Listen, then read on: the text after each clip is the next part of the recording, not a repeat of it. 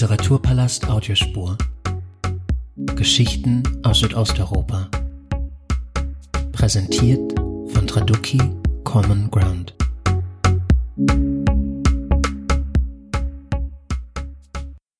Ich begrüße Sie ganz herzlich zur zwölften Ausgabe dieses Audioformats. Mein heutiger Gast ist die Schriftstellerin Dana Gregorcia, mit der ich mich über die Gespenster der Vergangenheit und die Gegenwart der Geschichte unterhalten möchte.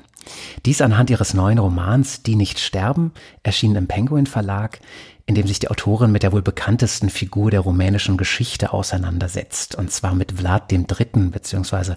Vlad dem Fähler, dem historischen Vorbild der Dracula-Legende. Liebe Dana Gregorcia, ich freue mich sehr, dass Sie heute mein Gast sind und sende ganz liebe Grüße in die Schweiz. Danke sehr für die Einladung. Bevor wir ins Gespräch einsteigen, möchte ich Ihnen meinen Gast wie gewohnt kurz vorstellen. Dana Grigorcia wurde in der rumänischen Hauptstadt Bukarest geboren und studierte eben dort Germanistik und Niederlandistik. Später auch Theater- und Filmregie in Brüssel sowie Journalismus an der Donau-Uni Krems, also gleich hier in der Nähe von Wien.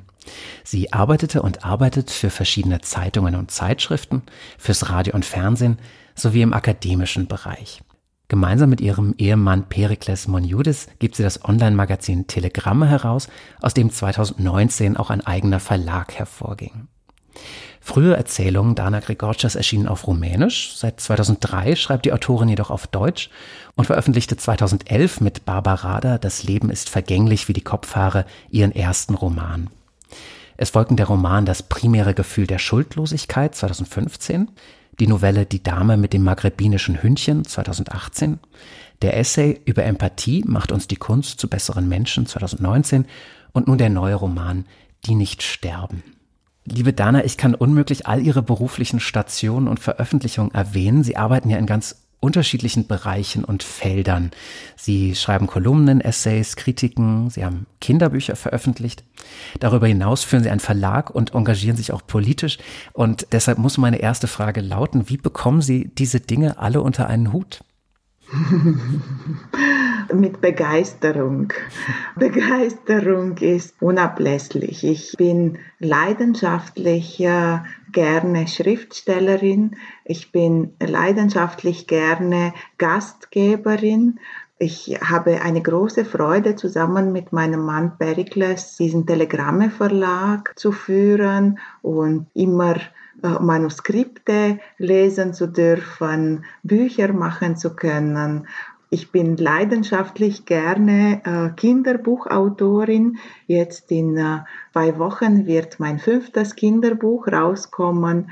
Eine Migrationsgeschichte erzählt aus der Perspektive eines Storches, der zum ersten Mal nach Afrika fliegt.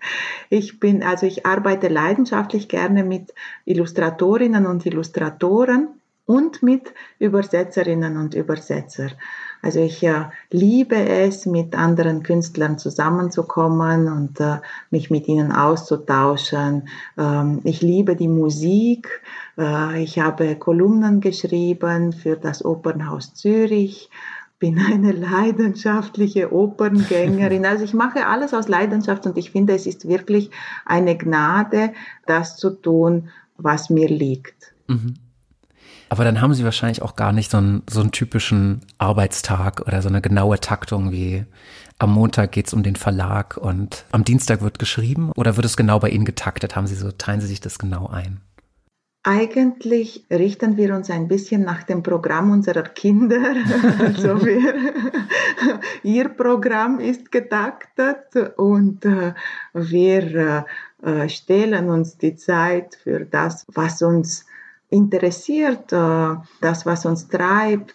Die Zeit zum Schreiben ist eigentlich eine, eine gestohlene Zeit. Es ist eigentlich ein Fremdgehen immer. Und wir staunen auch, dass es uns gelingt, äh, zu schreiben und zu verlegen, weil eigentlich sind wir Vollzeiteltern. ja. Aber wenn das eine gestohlene Zeit, wenn das ein Fremdgehend ist, ist das überwiegt dann die, die, die Lust oder die, das, das Schuldgefühl oder beides? Oh, nein, es, es überwiegt die Freude, weil ähm, eigentlich lassen wir uns gerne von den Leidenschaften treiben eben und wir sind äh, leidenschaftliche Eltern und wir sind leidenschaftliche Autoren und, äh, und, und Verlegerinnen und Verleger. Von daher ist es schon ein großes Geschenk, das zu tun, was, was uns gefällt und äh, wir haben uns diese, ja, dieses Leben äh, gewählt und äh, ja, und, und staunen, dass es doch funktioniert, am Wirtschaftsstandort Zürich Kunst zu machen. ja, ähm, und damit durchzukommen und äh, auch äh, ja, mit, mit Gleichgesinnte zusammenzukommen. Ähm, also das, das ist sehr beglückend. Mhm. Als Schreibende haben Sie sich 2003 für die deutsche Sprache entschieden. Das ist auf ihrer Webseite vermerkt und mich hat sehr erstaunt, dass sie das so ganz genau benennen bzw. datieren können. Gab es da so ein bestimmtes, bestimmten Moment oder ein konkretes Ereignis, ein Moment, in, in dem Sie die, diese Entscheidung getroffen haben? Ja, ich war damals in Krems an der Donau bei Wien, habe ein, ähm, hab ein Masterstudium gemacht Journalismus, Qualitätsjournalismus, ja. wie es nur in Österreich gelehrt werden kann. Das, das, dachte ich bei der, das dachte ich bei der Vorbereitung. Über, sonst wird es wahrscheinlich Journalismus heißen, hier Qualitätsjournalismus. genau. Und, und äh, da habe ich ja im, im Literaturhaus in Krems äh, ein, ein Autoren, Autorinnen äh, Zirkel besucht und äh, Manuskriptlesungen beigewohnt und äh, dann wurde ich auch gefragt, ja, ob ich aus, ja, aus meinem Manuskript etwas vorlesen könnte. Und ich hatte bis dahin nur auf Rumänisch geschrieben und habe angefangen, Kurzgeschichten von mir zu übersetzen, ins Deutsche zu übersetzen. Und ähm, beim Übersetzen habe ich gedacht, ach, eigentlich könnte ich sie direkt auf Deutsch schreiben. Ah, ich könnte andere, andere Geschichten schreiben, direkt auf Deutsch. Und so habe ich äh, angefangen, auf Deutsch zu schreiben. Es war einfach aus dem Wunsch, ein Feedback zu bekommen, ein direktes Feedback von, aus meiner nächsten Umgebung. Also ich habe die Sprache geändert, weil ich mich im deutschsprachigen Raum befunden habe und äh, weil ich auch im deutschsprachigen Raum geblieben bin. Es wäre ein bisschen eine Isolierung. Ich würde mich äh, auto-isolieren, würde ich auf Rumänisch schreiben und äh, dann aus der Schweiz aus, auf eine Reaktion aus Rumänien warten, mhm. wenn ich direkt äh, auf Deutsch schreiben kann und aus meiner nächsten Umgebung Feedback bekommen kann. Man will immer eine schnelle Reaktion bekommen auf das, was man geschrieben hat. Und deswegen habe ich ja begonnen 2003. Ich hatte dieses Datum vergessen, äh, angefangen auf Deutsch zu schreiben. Aber gibt es manchmal noch so Momente, wo Sie so kleinere Texte dann doch auf Rumänisch schreiben oder, oder wirklich mittlerweile ausschließlich auf Deutsch? Ich komme gar nicht mehr dazu, in anderen Sprachen zu schreiben. Ich habe mir äh, später, als ich äh, ein weiteres Masterstudium gemacht mhm. habe und in, in, in Straßburg bei Arte gearbeitet habe, überlegt, ob ich äh, nicht auf Französisch schreiben sollte, weil ich da in Straßburg einen äh, französischen Literaturzirkel besucht habe, wo ich auch gefragt wurde, ja, oh, was ich, was ich so schreibe. Und äh, da bin ich aber doch bei der deutschen Sprache geblieben, weil äh, mir die deutsche Sprache näher ist. Ich habe die deutsche Schule besucht, ich habe Deutsch studiert, ich bin studierte Germanistin. Und äh, ich lese viel mehr deutsche Literatur als französische Literatur. Ja, aber ich lese natürlich die Übersetzungen meiner Bücher in den Sprachen, die ich kenne. Ich lese sie mit großem Genuss und ich arbeite auch sehr eng zusammen mit meinen Übersetzerinnen und Übersetzern. Ich, äh, mich interessiert auch dieser, dieser Spagat zwischen den Sprachen, das, was was man in einer neuen Kunst auffangen kann aus, aus einem Werk. Also ich bin sehr an, an Übersetzung interessiert und äh, ich bin auch immer sehr dankbar, wenn ich übersetzt werde. Und ähm, die rumänische Übersetzung zum Beispiel, die hat, äh, die, die macht äh, Nora Yuga, die rumänische Dichterin, die ganz viel aus dem, äh, aus dem Deutschen ins Rumänische übersetzt hat. Und da ist es für mich als Künstlerin auch viel interessanter, mit anderen Künstlerinnen und Künstlern, die sich dem Übersetzen gewidmet haben, äh, zusammenzukommen, als nochmals das Gleiche mhm. in, ähm, äh, in eine andere Sprache zu, zu übertragen. Also ich äh, glaube, ich würde mich nie ähm, selbst übersetzen wollen. Ich habe aber als Übersetzerin gearbeitet. Ähm, und auch als Simultanübersetzerin in einem rumänischen Kunstkino, im Bukarester Kunstkino und, äh, und äh, ja, und kann diese Leistung äh, sehr schätzen. Mhm.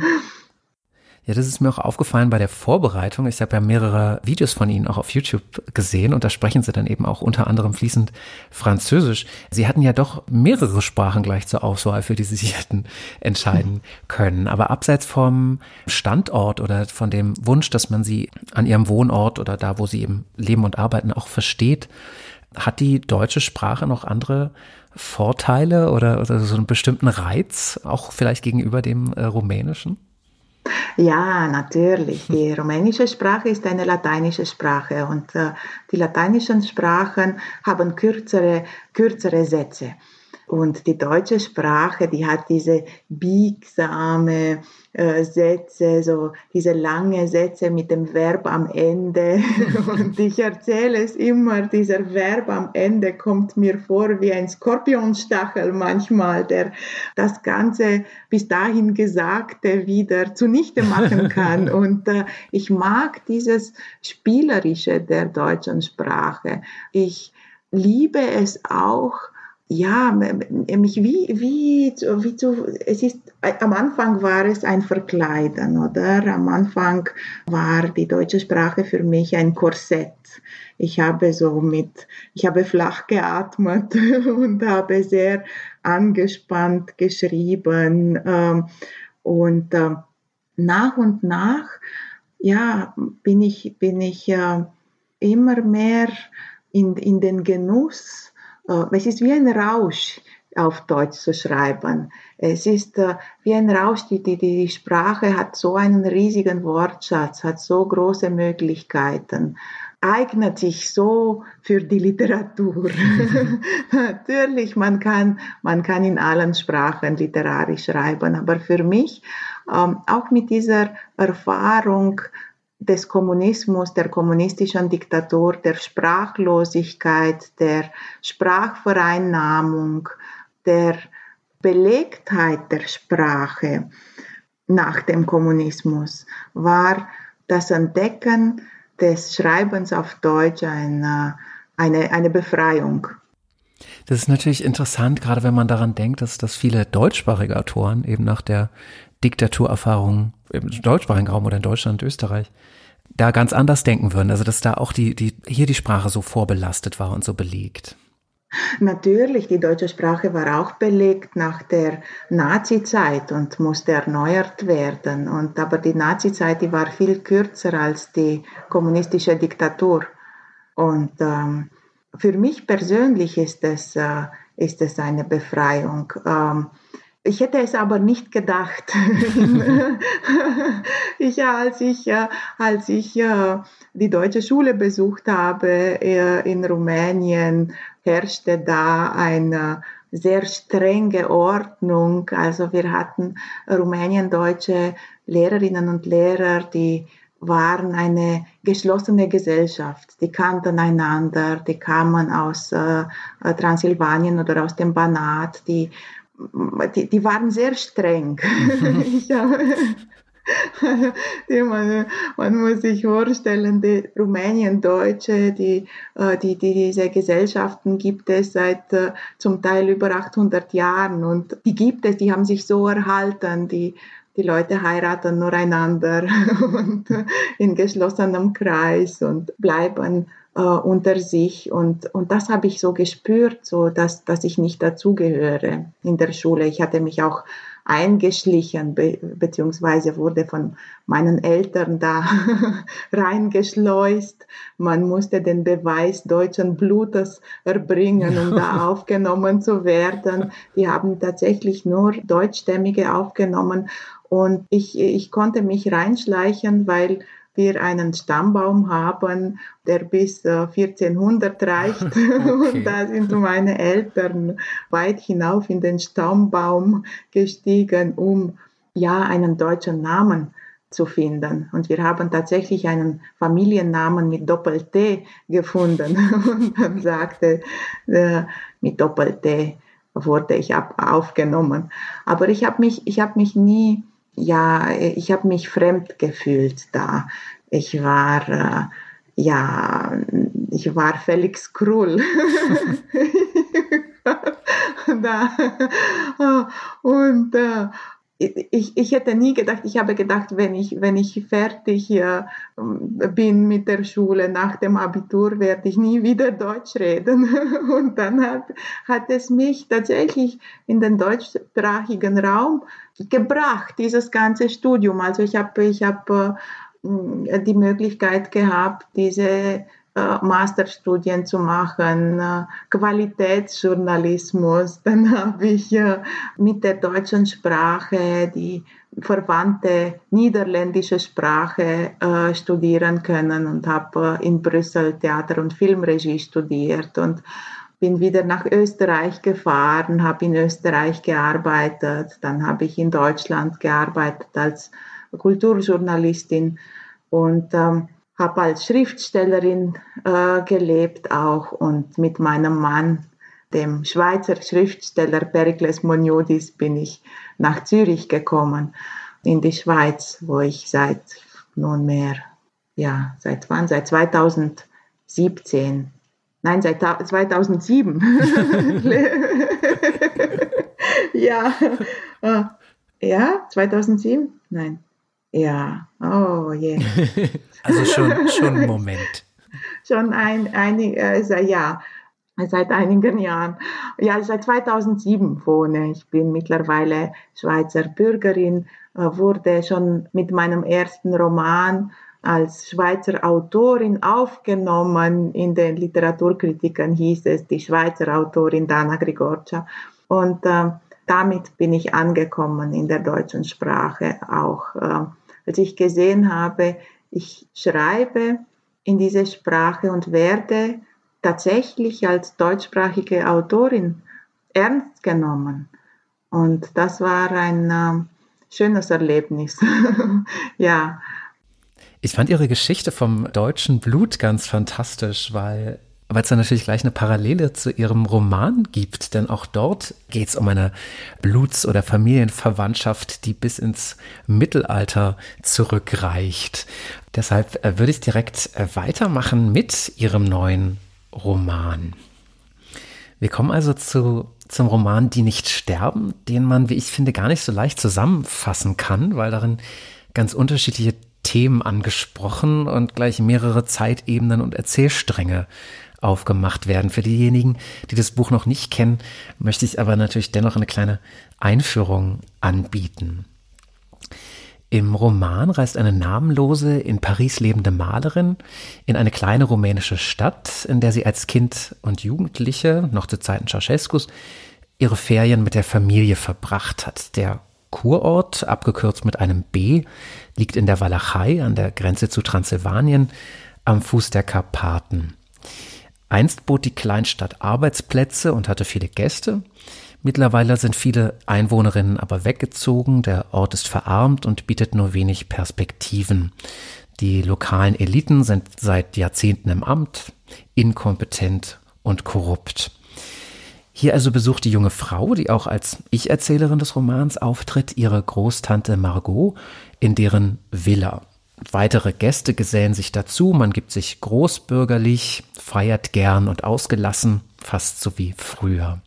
Bei einer Bergwanderung stürzt dann jedoch eine Person aus der Gruppe, Madame Didina, und äh, kommt ums Leben. Zur Vorbereitung des Begräbnisses wird die Familiengruft besichtigt und darin findet sich nicht nur eine Leiche, die Merkmale einer Pfählung aufweist, sondern auch die Grabplatte von Vlad III. oder Vlad dem Pfähler. Ein unerwartetes Verwandtschaftsverhältnis der Protagonistin zum Fürsten aus dem Mittelalter kommt somit also ans Tageslicht. Und während der Bürgermeister versucht, den Fund touristisch auszuschlachten und einen Dracula-Erlebnispark zu errichten, verändert sich die Wahrnehmung der Protagonistin. Ihre Sinne werden schärfer, der Ort wird ihr unheimlich und fremd, Sie benötigt eine Sonnenbrille und ihr Spiegelbild verschwindet. Kurzum, sie nimmt vampirhafte Züge an. Der Text ist als eine Art Geständnis angelegt. Die reine Wahrheit wird versprochen, aber Erinnerungslücken, Visionen und Träume spielen, je weiter die Handlung voranschreitet, eine immer größere Rolle. Und ich hoffe, ich habe damit noch nicht zu viel verraten, aber dies Nein, jetzt so, so, so, als, so als Einstieg. Wunderbar, ja. Toll machen Sie das. Ja. Liebe Dana, ich habe eine ganze Weile überlegt, mit welcher Frage zu Ihrem Buch ich einsteige. Dann habe ich allerdings eine Rubrik auf Ihrer Webseite beziehungsweise äh, auf der Seite von Ihrem Magazin Telegramme an, entdeckt und die heißt Entre nous. Das ist ein kleiner Fragenkatalog bestehend aus sieben Fragen, die Sie dort Autorinnen zukommen lassen, die gerade ein Buch veröffentlicht haben. Und ich würde sagen, dass, äh, dass wir den Spieß doch einfach mal umdrehen. Und ich hoffe, das ist in Ihrem Einverständnis. Ja, natürlich. Genau, dann, dann greife ich das doch auf und aus dramaturgischen Gründen äh, sollte ich nur eigentlich ins Du wechseln, weil die, ja, die, ja. die Rubrik äh, ist im, im freundschaftlichen Du. Dann ja. legen wir doch los mit Nummer eins. Dana, wo hast du dein Buch geschrieben? und hier antworten Autorinnen und Autoren immer ja im in ein Haus in Brasilien, in Sao Paulo, in Rio, auf einem Bergwipfel in, in der Schweiz oder in, ein, in einem Kloster. Ich aber gebe eine langweilige Antwort. Ich habe dieses Buch am äh, eigenen Schreibtisch äh, in der Wohnung geschrieben, weil ich äh, keine Zeit verlieren wollte, bis die Kinder aus der Schule wieder heimkommen. ja, ich äh, ähm, habe immer äh, morgens losgelegt äh, bis mittags, bis die Kinder aus der Schule kamen und dann ähm, nachmittags habe ich weitergeschrieben und abends habe ich weitergeschrieben, im Sommer auch auf unserem Balkon, also immer, immer zu Hause. Die Frage Nummer zwei. Worum geht es deiner Meinung nach in deinem Buch? Es geht um den revanchistischen Ton, mit dem wir äh, Böses bekämpfen, Böses aus, dem, aus der Vergangenheit, mit dem revanchistischen Ton aber wir dieses Böse hinüberretten in unsere Gegenwart. Es geht um das, was äh, Martin Luther King Jr. sagt, dass man die Dunkelheit nicht mit Dunkelheit bekämpfen kann, sondern nur mit Licht. Frage Nummer drei. Welche Themen, Geschichten, Diskurse interessieren dich zurzeit grundsätzlich? Mich interessiert die Frage, ob uns die Kunst zu empathischeren Menschen macht.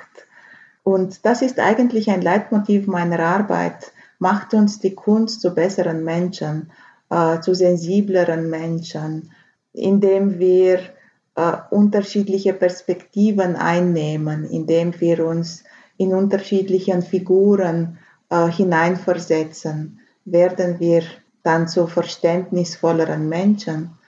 Und natürlich gibt es in der Ge Geschichte ähm, ganz viele Gegenbeispiele mhm. von, von äh, aufgeblasenen, unsympathischen, ja auch äh, kriminellen Künstlerinnen und Künstler, von äh, Schreibenden, die, die ihre Familie ausgebeutet haben, die ihre Kinder ja eingeschüchtert haben, die, die, die im richtigen Leben ganz anders waren als in der Literatur, in dem, was sie geschrieben haben. Und trotzdem bin ich fest davon überzeugt, dass wenn man das auch lebt, was man katharsisches erlebt in, in der Kunst, wenn man sich von der Kunst rühren lässt, wenn man sich der, der Kunst mit Haut und Haar hingibt, dann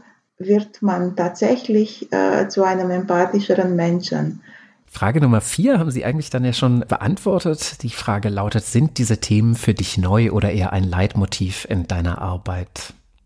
Das ist ein Thema, ähm, ein Leitmotiv meiner Arbeit. Ich habe schon in der Dame mit dem maghrebinischen Hündchen eine Balletttänzerin als Hauptfigur gehabt eine Balletttänzerin, die schon alle Liebesgesten auf der Bühne gemacht hat und die sich dann verliebt und dann überlegt, welche Gesten ihr überhaupt noch übrig bleiben, authentische Gesten für ihr Liebesleben. Und ähm, auch im jetzigen Buch eben habe ich diese Malerin, die beim Betrachten des berühmten Bildes von Vlad dem Fehler sich überlegt, wie, wie Vlad Zepes, wie Vlad der Pfähler ausgeschaut hätte, äh, gemalt von einem italienischen Renaissance-Maler, zum Beispiel von Antonello da Messina oder von Leonardo da Vinci, und dass er mit seinem, seiner nervösen Zerbrechlichkeit und den langen, dichten Locken ein ausgesuchtes Botticelli-Motiv gewesen wäre. Also die, die Kunst befähigt uns, die Realität durchzudeklinieren, uns auch andere Möglichkeiten vorzustellen, auch hinter, hinter dem, was, was gegebene Wahrheit zu sein scheint, was auch etablierte Kunstauffassung ist, auch hinter dem, ja, hin, hinter dem Bild zu schauen und auch das Möglichkeitsreichtum des Lebens äh, ja, vorstellen, zumindest vorstellen zu dürfen. Mhm. Die Frage Nummer fünf lautet, mit welchen Gefühlen schaust du auf die Niederschrift zurück? Ähm, wie bei jedem Buch mit, mit Staunen, Zittern und Staunen. Ähm, ich, ich lese mein Buch wie ein fremdes Buch. Äh, äh, ich bin immer wieder überrascht über das, was ich geschrieben habe. Und äh, bei jeder Reaktion, ich, ich, seit das Buch erschienen ist, äh, kommen jeden Tag, bekomme ich jeden Tag Reaktionen darauf äh, in den Medien und äh, ich staune äh, über das, was ich geschrieben habe und äh, freue mich, dass so viele Leute die Bereitschaft aufbringen, sich in diesem Buch zu spiegeln. und dass sie tatsächlich, dass das Buch tatsächlich ein Spiegelbild wirft, zurück äh, ermöglicht. Ja, man muss dazu sagen, mit diesem, mit diesem Motiv oder mit diesem Thema arbeitet der Roman natürlich auch äh, sehr stark. Von daher ist es schön, dass das äh, dann aufgeht. Und die Frage Nummer sechs geht eigentlich dann auch in die Richtung. Ich glaube, Sie kennen Ihren eigenen Fragen. Nein, sehr ich muss sagen, ich habe äh, ich hab ein bisschen ähm, Angst gehabt, als Sie äh, den Fragebogen erwähnt haben, weil ich äh, den für andere erstellt habe und äh, selber gar nicht äh, überlegt habe, wie ich, wie ich auf diese äh, Fragen antworten würde. Also ich habe einfach die Fragen gestellt, um die Antworten, ähm, die mich interessieren, von anderen zu bekommen. Die Frage Nummer sechs, also hegst du bestimmte thematische Erwartungen an die Rezeption des Buchs? Ja, und äh, die Erwartungen wurden Gott sei Dank erfüllt. ich habe mir gewünscht, dass, dass man sich mit meiner Sprache befasst, dass man äh, etwas über meine Sprache sagt, wie ich was beschreibe, wie ich bestimmte Stimmungen äh, wiedergebe und ähm, ja, und dann die, die paar Themen, die, die mir sehr wichtig sind, auch rezipiert das Thema der starken Hand, das Thema der Kunst, Fight uns Kunst vor Radikalisierung, das Thema der Globalisierung. Diese Geschichte spielt zwar in Transsilvanien, hätte aber überall auf der Welt äh, spielen können. Dracula ist längst unter uns. Und diese, diese Themen äh, äh, sind tatsächlich in den Rezensionen präsent. Äh, und das freut mich sehr. Und dann die letzte und siebte Frage aus dem Katalog. Wie würdest du es einordnen in die Reihe deiner Bücher? Dieses Buch ist für mich ein großes Wagnis. Ich greife ein, ein Thema auf, Dracula, ein Thema, das, das man mit Rumänien äh, verbindet, obwohl ich eigentlich mit meinem Buch nicht mehr nach Rumänien geschickt werden wollte. Also ich habe nach der Dame mit dem maghrebinischen Hündchen, nach dieser Zürcher Liebesgeschichte etwas Internationales schreiben wollen. Ich wollte nicht mehr nach der eigenen Biografie befragt werden in Gesprächen äh, zu, zu meiner Literatur. Mhm. Und die Idee überhaupt zu diesem Roman hatte ich auf einer Amerika-Lesereise. Also da wollte ich schon den Amerika-Roman schreiben. Da hatte ich eine, eine Lesung in Seattle in der Elliott Bay Book Company. Und vor der Lesung hat der Buchhändler äh, mir und meiner Englischübersetzerin Alta Preis erzählt, dass seine Buchhandlungen äh, von vielen Leserinnen und Lesern besucht wird, die sich auch ihre Zeit nehmen, an Tische setzen, Projekte, ja, sich Projekte ausdenken von, von vielen Träumerinnen und Träumern, also die, die sich von den Büchern auch äh, so allerlei Projekte inspirieren lassen und dass sich ein paar Männer immer in seine Buchhandlung getroffen haben und über eine digitale Buchauslieferung fantasiert haben. Und äh, er, der Buchhändler also, habe ihnen immer so Kaffee und Säfte gebracht und äh, Löffelbiskuits und, und äh, habe sie eben für Träumer gehalten. Und irgendwann hätten diese Männer Amazon gegründet und damit alle kleine Buchhandlungen in Seattle und Umgebung und später auch bei uns äh, falimentiert. Und ich war so beeindruckt von dieser Geschichte, ich gesagt habe, ja, ich muss, ich muss einen Roman darüber schreiben. Der wird anfangen so mit Gästen, äh, die, die so zusammensitzen, die man bedient und, und die sich irgendwann als Vampire entpuppen. also diese Vampire muss man ja auch hereinbitten, damit sie einem etwas antun können. Und, äh, es wird ein Dracula-Roman werden. Und äh, Rick Simonson, der Buchhändler, sagte darauf, ja, yes, uh, write the Dracula novel because you actually come from Transylvania. you, you come from Dracula land. und, und das hat mich so amüsiert, dass man das von mir erwartet, dass ich den ultimativen Dracula-Roman schreibe, weil ich aus Rumänien komme. Und ich spiele mit dieser Erwartung im Buch. Also die Ich-Erzählerin, die fragt sich immer wieder, ob sie denn die richtige ist, um diese Geschichte zu erzählen. Ob ihr diese Geschichte gehört, nur weil sie ihr passiert ist. Und das interessiert mich sehr, eben diese Ich-Perspektive, die, die Ich-Erzählerin, inwiefern sie eine verlässliche Erzählerin ist, inwiefern man ihr vertrauen kann. Wir kommen zu Dracula in dem Moment, in dem die Grabplatte entdeckt wird und die Protagonistin von ihrer Verwandtschaft erfährt, erfahren wir Lesenden auch von der historischen Figur Vlad III., die gar nicht so viel oder zumindest nicht so viel, wie man denkt, mit der, mit den Dracula-Legenden gemein hat.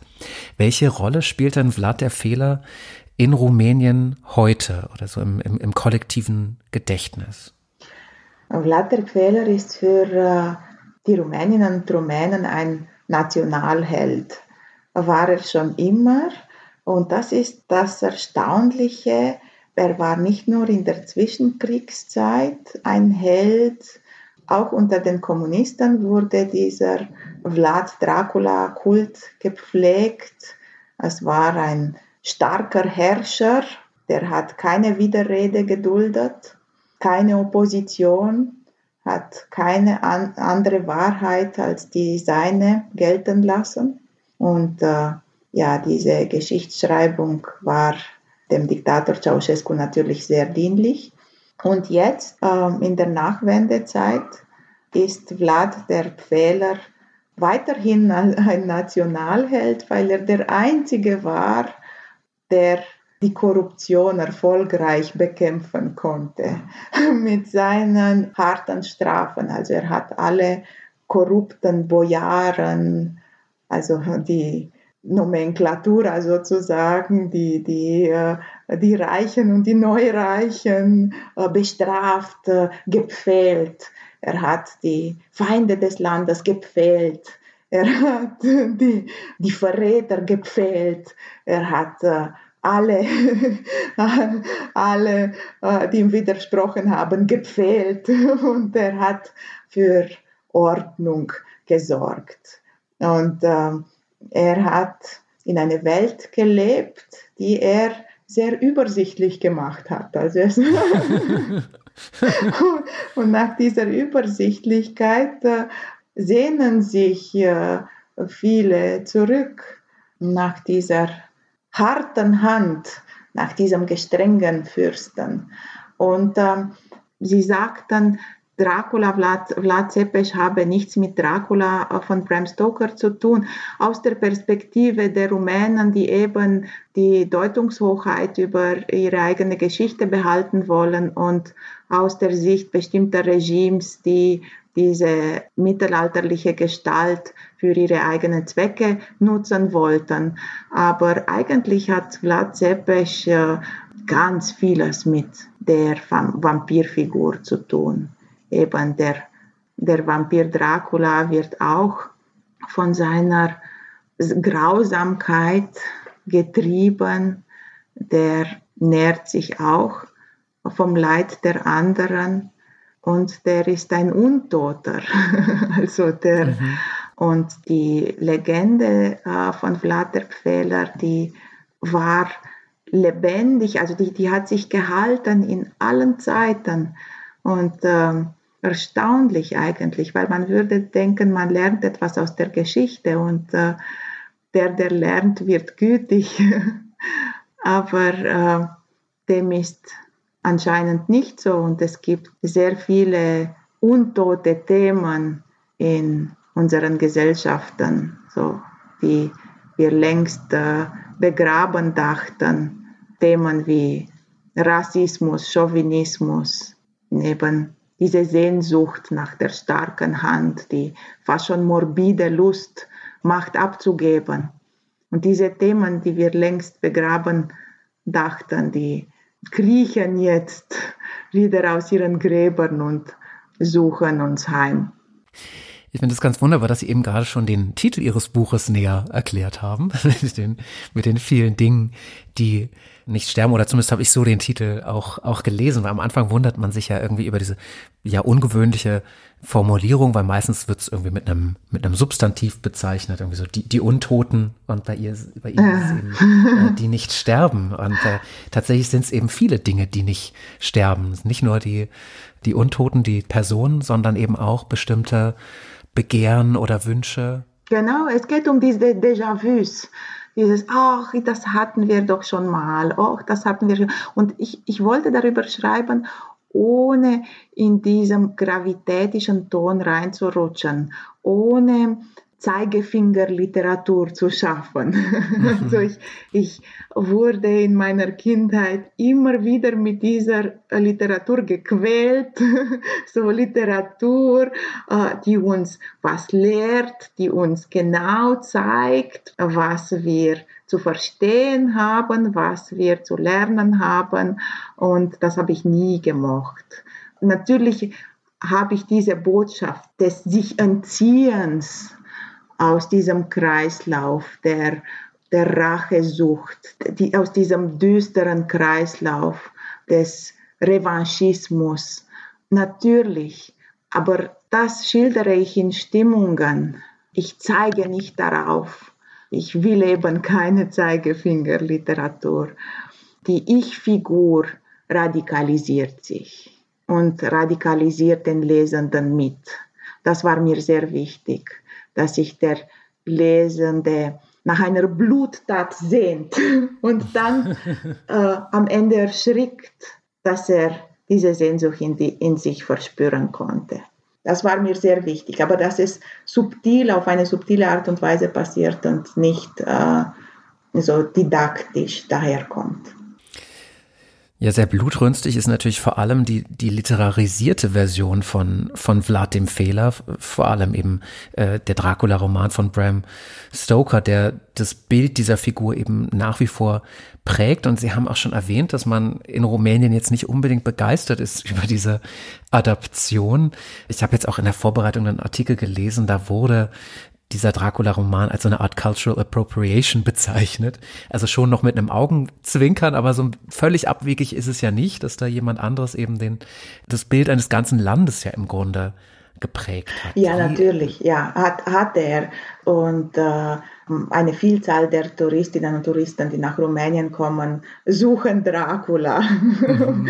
und, äh, und, Dracula ist natürlich eine, eine Figur wie, wie Wilhelm Tell äh, in der Schweiz, oder? Aber Wilhelm Tell ist ein Freiheitskämpfer und mit ihm kann man sich natürlich äh, eher rühmen als mit einem Vampiren. Nichtsdestotrotz hat man in Rumänien diese Figur zu Geld gemacht. Wir haben jetzt Stoker schon erwähnt, aber es gibt ja wahnsinnig viele Bearbeitungen dieses Dracula-Stoffes. Im Grunde in, in allen Künsten, also in der Literatur, im Film, als Serie, als Musical, auch in der Popkultur. Unglaublich viele, viele Vampire und äh, sie greifen ganz viele davon auch auf, also äh, in ihrem Buch und spielen auch mit diesen Legenden und Klischees. Haben Sie sich während der Arbeit dann auch wirklich auf diese Bearbeitung gestürzt? Haben Sie sich da sehr viel angesehen? Beziehungsweise was, was war da für Sie besonders produktiv auch? Also zu, zu Bram Stoker muss ich noch sagen, der Bram Stoker wollte eigentlich ursprünglich seinen Dracula äh, in der Steiermark ansiedeln. und, und dann dachte er, ah, vielleicht ist das zu nah äh, an England. Nein, ich, ich könnte doch äh, Transsilvanien wählen, so hinter dem Wald. Das ist doch viel äh, lautmalerischer äh, äh, Transsilvanien. Und äh, so kam es, dass Dracula zu einem Rumänen wurde. und äh, ich kenne natürlich als, als äh, Filmschaffende diese filmischen Bearbeitungen, die, die Stummfilme von äh, Murnau, äh, den Bela Lugosi als, äh, als Dracula, äh, diese Schattenspiele, all diese diese Mittel, mit denen man Grauen erzeugt hat, es war mir auch äh, ein Vergnügen, die einzusetzen. so wie, wie schafft man Spannung? Wie erzeugt man Grauen? Äh, was sind die Bilder, die man von Vampire hat? Was sind die Erwartungen? Wie kann man die bedienen? Wie kann man die unterlaufen? Das war äh, ein großer Spaß beim Schreiben. Auch der Bram Stokers Dracula von äh, mit, mit Gary Oldman war eine, eine äh, Inspiration der Dracula, der als äh, grüner Rauch kommt und auch diese erotischen Mythen die wiederum auf rumänische Mythen treffen. Also sie speisen sich auch auf rumänische Mythen, in denen äh, die Vampire vor allem äh, schöne Jünglinge sind, die Mädchen des Nachts äh, besuchen und äh, in sie die Sehnsucht nach einer neuen Nacht wecken. Da habe ich natürlich all diese Bücher und Filme und Mythen auch zitiert, aber wie in allen meinen Büchern muss man diese Zitate nicht kennen und erkennen, um das Ganze zu verstehen. man stolpert nicht über, die, über diese Zitate, aber wenn man, wenn man die äh, Bezüge erkennt, dann hat man weitere Räume, in die man treten kann. Ja, wir kommen zu, zu diesen Bezügen beziehungsweise zu den, zu den schönen Künsten, denn mir ist aufgefallen, dass eigentlich alle Künste oder zumindest sehr viele, also Theater, äh, Malerei, Musik in Ihrem Buch eine ganz besondere Rolle spielen. Und deshalb würde ich ganz gern eben über, äh, über diesen, diese Themen mit Ihnen reden und mit der Malerei beginnen. Und zwar ist die Protagonistin ja Malerin und äh, es gibt auch im Buch einige Bildbetrachtung oder Bildbeschreibungen. Es wird dann, es wird dann so detailliert beschrieben bzw. angekündigt, dass man beim Lesen auch erwartet, oh, auf der nächsten Seite ist das Bild wahrscheinlich abgebildet. Bei der ersten Bildbeschreibung ist es so. Äh, und ich glaube sogar die Protagonistin sagt uns Lesenden, hier sehen Sie das und das genau, aber dann, dann kommt eben kein Bild. Aber es gibt eine, es gibt diese Bildbetrachtung und es gibt auch Bildanfertigungen. Also, also Malerei spielt als Thema schon mal eine große Rolle. Das ist äh, meine Frage aber, wie das die Beobachtung bzw. die Erzählung selbst eigentlich beeinflusst, wenn sie ihre Protagonistin, die eben auch die Ich-Erzählerin ist, zur Malerin machen? Was hat sie da an dieser, an dieser Profession, an diesem Blick der Malerin gereizt? Die Langsamkeit, die sie bei der Arbeit haben muss. Das war für mich entscheidend, weil äh, in der Geschichte geht es ja Schlag auf Schlag. Es passiert ein Mord, es wird, die, die Leute reagieren, man hat diese, diese vielen Stimmen, die, die, der Bürgermeister will einen Dracula-Park bauen, die Familie ist dafür und dagegen und äh, der Sohn des Bürgermeisters versucht, die Protagonistin zu überzeugen, die äh, Krypta für Touristen zu öffnen und dann radikalisiert sich unsere Hauptfigur. Also es passiert sehr viel in der, auf der Handlungsebene und ich wollte unbedingt diese Momente des Innen Innehaltens haben. Was sieht sie eigentlich? Welche Bildassoziationen hat sie denn? Wie könnte denn die Realität anders aussehen? Was bleibt uns von dem, was passiert für die Kunst? Wie prägt die Kunst unser Leben? Das war mir sehr wichtig, dass die Malerin diese Vielschichtigkeit, diese, diese vielen Möglichkeiten der, des Lebens durchspielt beim Betrachten eines Bildes und damit aufzeigt, wie uns die Kunst zur Freiheit bemächtigt.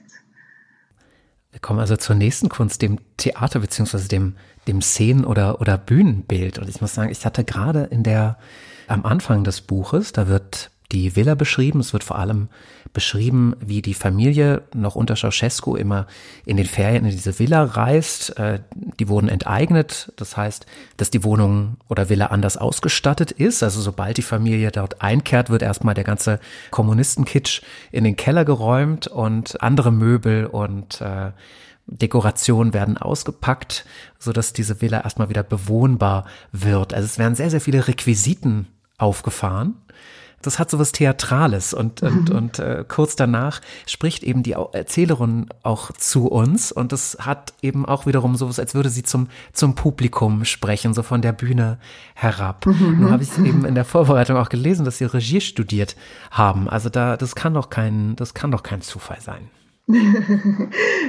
das ist, ja, das ist kein Zufall. Es ist eine schöne Bemerkung, die Sie machen. Tatsächlich, es ist wie auf einer Bühne.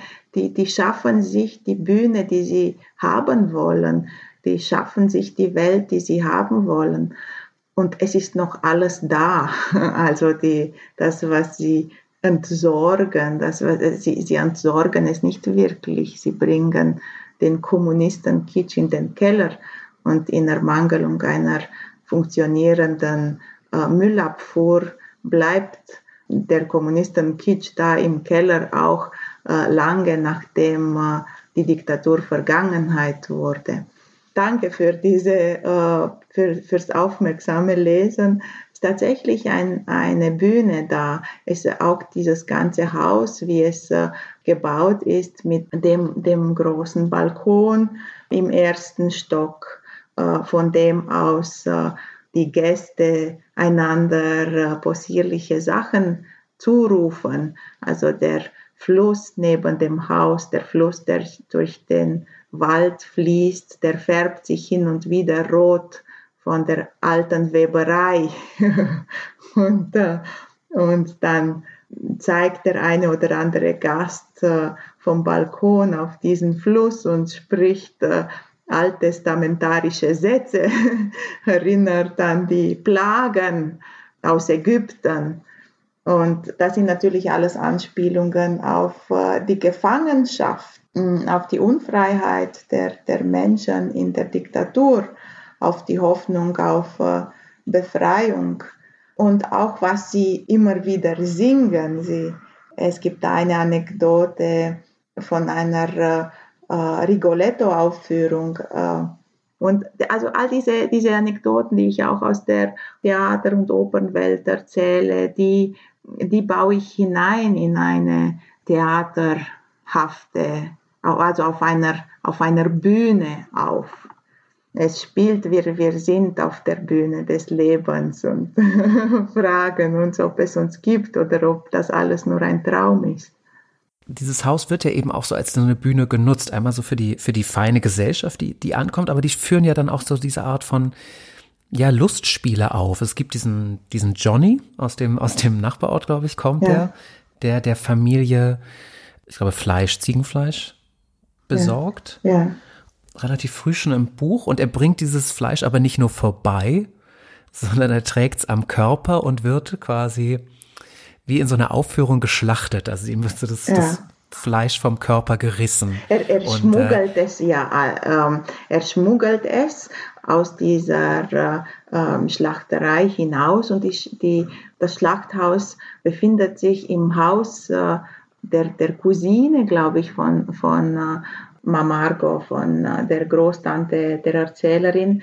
Und als sie hört, äh, der Johnny, der natürlich auch nicht Johnny heißt, sondern so ein Decknamen, den Decknamen hat, äh, der Johnny, er wird auch angekündigt mit dem Singen dieses äh, Edith Piaf-Lieds äh, Johnny, tu n'es pas un ange, ne crois pas que ça me dérange. Und dann ähm, stellt sie sich den Johnny äh, verführerisch vor und wartet äh, eines Nachts auf seine Ankunft. Und dann sieht sie tatsächlich, wie er wie man ihm das Fleisch vom Leib reißt, wie er da in der Küche ausgezogen wird und die ganze Gesellschaft sich auf ihn stürzt und ihm das Fleisch Brocken und Brocken vom Fleisch reißt. Und das ist natürlich eine Ankündigung dessen, was, was dann später kommt. Und äh, dass Johnny dann eines Tages verschwindet im Wald, wahrscheinlich von Wölfen gerissen wird oder von Securitate-Agenten aufgefangen. Das äh, kündigt sich wie auch ähm, als Geschichte an und vor allem in der, in der Reaktion der, der Erzählerin, die keine ist. Also die Tatsache, dass sie das nicht, nicht weiter berührt, das, das ist dann auch ausschlaggebend auf den Ton, den sie, den sie weiter haben wird. Ja, das hat mich völlig irritiert, dass sie es nicht weiter kommentiert. Vor allem, weil sie, klar, die, die Szene ist realistisch, aber sie ist so absurd und so merkwürdig, ja. dass man sich am Anfang, und na klar, damit spielen sie natürlich auch, dass man nicht sofort weiß, was, was da eigentlich vor sich geht. Mhm. Ja, es, es, muss, es muss so bleiben, weil es muss, äh, es muss weiterwirken, auch nachdem es vorbei ist.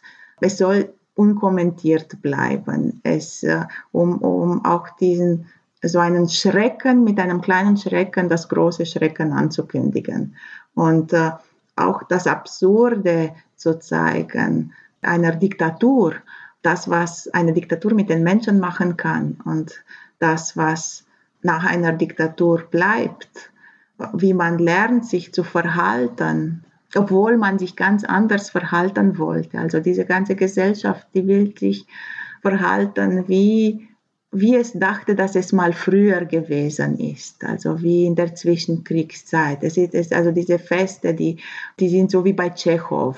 Da muss ich die äh, ähm, Kritiken, die mir gefallen haben, zitieren. Ich habe mich sehr gefreut, dass geschrieben wurde, da wird wie bei Tschechow gefeiert und tatsächlich, es ist wie bei Tschechow. Also die sind so sorglose Menschen, die sich der Langeweile hingeben, aber so mit großer Voluptät und äh, mit großen Gesten und über Kunst reden, über auch plaudern, auch äh, Lust wandern und äh, wie ist diese Gesellschaft dann tatsächlich? Das zeige ich dann im späteren Verlauf. Sie haben eben auch schon zwei Lieder angesprochen oder angesungen, glaube ich sogar, ähm, die, die eben in dieser Gesellschaft, die sich ganz den Festen hingibt, äh, eine Rolle spielen. Und äh, es ziehen sich ja tatsächlich sehr, sehr viele Musikstücke durch ihren Roman. Das sind klassische Werke, Chansons, aber dann eben auch richtig schlimme äh, Popsongs aus den 90ern. Ja, ja, äh, der von, ich, von Ace of Base, uh, genau. All That Und, You Want Is Another Baby. Das, äh, äh, ein, ein, ein Song, der in den, ja, gleich nach der Wende ganz oft gespielt wurde. Also in den 90ern war, war dieser Song so berühmt und, äh, und der wird dann immer noch gespielt in den ländlichen Gegenden und es fühlt sich ganz seltsam an, als wäre die Zeit stehen geblieben. Ja, der, der andere Hit, der äh, mir sehr viel Freude bereitet hat, war äh, der von David Hasselhoff, der auch noch auftaucht. Vor allem irgendwie, ich wurde, ich wurde in der DDR geboren und äh, alle Deutschen wissen, dass David Hasselhoff dafür verantwortlich ist, dass die, die deutsche, fiel, dass die Berliner ja. Mauer gefallen ist. genau. Von daher hat, hat, ähm, hat er natürlich eine bestimmte Relevanz und ich finde, er wirkt aber auch ähnlich so ein bisschen äh, auch in ihrem Buch, weil, weil, diese, weil dieser Eurotrash läuft ja vor allem eben auf diesen ja, Volksfesten nach der, nachdem dieses Grab, glaube ich, gefunden genau. wurde. Genau, sehr schön beobachtet, ja. genau. Aber können Sie trotzdem so noch so ein bisschen verraten, zumindest wie, wie Sie die Musik einsetzen? Also ja. ich habe es vor allem auch so verstanden, weil, weil Distinktion spielt ja eine, eine große Rolle. So diese, diese Unterschiede zwischen den, den feinen Herrschaften in der Villa und, und zum gemeinen Volk. Die Großtante spricht auch immer von der, von der Bassklasserie, also von dieser, vom, vom gemeinen oder niederen äh, Volk, mit, ja. mit, dem sie natürlich äh, nichts zu tun haben möchte. Und ich finde, da spielt die Musik schon auch so ein bisschen rein, ja. Also hier so die elaborierte klassischen Stücke in der, in der Villa und eben der, der Eurotrash auf dem Feld zwischen den Bauruinen. Ja, sehr, also auf diese Jahrmarktmusik auch, aber am besten äh, merkt man es wahrscheinlich in der Beschreibung der Volksfeste im Ort in B aus B sind äh, alle jungen Leute nach Spanien und Italien ausgewandert und kommen Sommer für Sommer zurück, um äh, sich im Garten ihrer Eltern ein eigenes Haus zu bauen. Und äh, in diesem Sommer beginnen sie, äh, also hören sie laut Musik, äh, während sie an ihre Häuser bauen und, äh, und hin und wieder äh, machen sie auch einen Kreistanz leben also diese alten Traditionen äh, wieder auf, lassen die aufleben, vor allem aus der Sehnsucht, die sie in Spanien und Italien hatten, äh, nach dem vermeintlich äh, urigen typisch rumänischen. Und äh, da wird, werden diese Kreistänze äh, beschrieben und wie, wie der ganze Ort so tanzt und auch der, die Großväter mit den Enkelkindern, die schon italienische und spanische Namen tragen, zusammen und äh, durch, durch den ganzen Ort tanzen und äh, auf ihrer Veranda sitzt äh, Margot und hört äh, auf ihrem Patefon eine rumänische Rhapsodie von George Enescu, also, der natürlich sich aus der rumänischen Folklore inspiriert hat, aber eben klassische Musik äh, gemacht hat.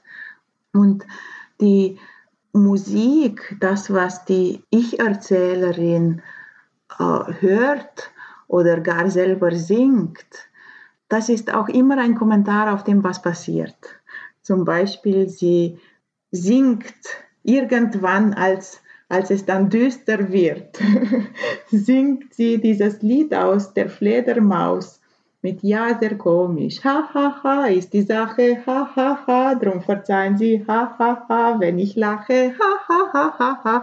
Und dass die, diese, äh, das zeigt auch ihre Reaktion, auch dieses ständige Lachen. Ich, in diesem Buch wird sehr viel gelacht. Alle lachen, manchmal herzhaft, äh, äh, andere Male äh, sarkastisch, oft auch um ihre Angst zu überspielen und, und manchmal auch mit einem bösen Lachen. Also hier eben aus der Fledermaus gesungen. Das ist natürlich auch ein, ein, ein Augenzwinker, weil in, in der Dracula-Geschichte und mitten in ihrer Verwandlung. und äh, dann, dann kommt wieder die, diese Arie aus Manon Lescaut irgendwann und die Schallplatte beginnt sich von alleine zu drehen. Also es gibt all diese, ähm, auch diese Genre-Schockmomente, diese Geräusche, diese, die, diese unerklärliche Interventionen, die am Vampir-Genre anknüpfen. Mit dem Genre möchte ich dann auch zur letzten Frage kommen, beziehungsweise auch mit dem bösen Lachen, das Sie eben gerade erwähnt haben, das ja auch das, das Schöne und das Böse oder Schlechte vereint. Der Roman macht eigentlich von Anfang an deutlich, dass man es hier mit Zwischentönen zu tun hat oder dass die Dinge nicht so genau bestimmbar sind. Das fängt ja beim Ort an, da sind sich die Leute auch nicht einig, ist das jetzt ein Dorf oder ist das überhaupt eine Stadt? Dann steht er auch noch am, am Waldrand, an der Grenze zu Transsilvanien, also im Grenzgebiet. Das Haus, diese Villa wird als Haus, aber auch als Burg bezeichnet. Also auch da ganz unsicher, was das eigentlich ist. Und ihr Roman vereint eben auch ganz unterschiedliche Stimmungen. Das, das Komische, aber dann auch wieder das ganz Grausame ist einerseits realistisch, und dann aber wieder fantastisch. Wie verstehen Sie Ihr Buch denn eigentlich selbst? Sehen Sie das als ein, als ein Schauerroman, als eine äh, Groteske, als einen politischen Roman oder all of the above, alle drei Dinge oder noch mehr? Die NZZ hat es äh, als politischen Schauerroman ähm, rezensiert, was mich sehr gefreut hat, weil das ist eine, eine äh, mögliche äh, Sichtweise. Ähm, es hat natürlich, es ist ein, ein, ein Vampirroman, aber äh, ich wollte auch den ultimativen Vampirroman schreiben, alles, äh, was äh, da gewesen ist, aufnehmen und äh, formen, umformen auch und, und damit eine, eine Aussage machen über unsere Gesellschaft, über unsere Klassengesellschaft, über die Diskriminierung, weil es geht hier schon auf der ersten Seite, Sie haben es äh, schön erwähnt, dass dieser Ort B von den Bukarestern und Kronstädter, die hier Ferienhäuser besaßen, ein Dorf genannt wurde, von den Einheimischen aber trotzig eine Stadt und von der Familie der Erzählerin äh, ganz persönlich ein einen wundervollen Kurort genannt wurde. Und äh, schon bei der Bezeichnung signalisiere ich, dass es auch eine Klassengesellschaft gibt hier. Es geht also um, um, um die Gesellschaft, es geht äh, um diesen revanchistischen Ton in der Gesellschaft. Und es ist, es ist ein Roman über die Kraft der Kunst. Es ist ein Roman über die Kunst, die uns vielleicht alle retten kann. Darauf hoffen wir sehr und ich danke Ihnen ganz herzlich für dieses Gespräch. Danke Ihnen, Herr Schlenk. Habe ich richtig gesagt? Ja, super.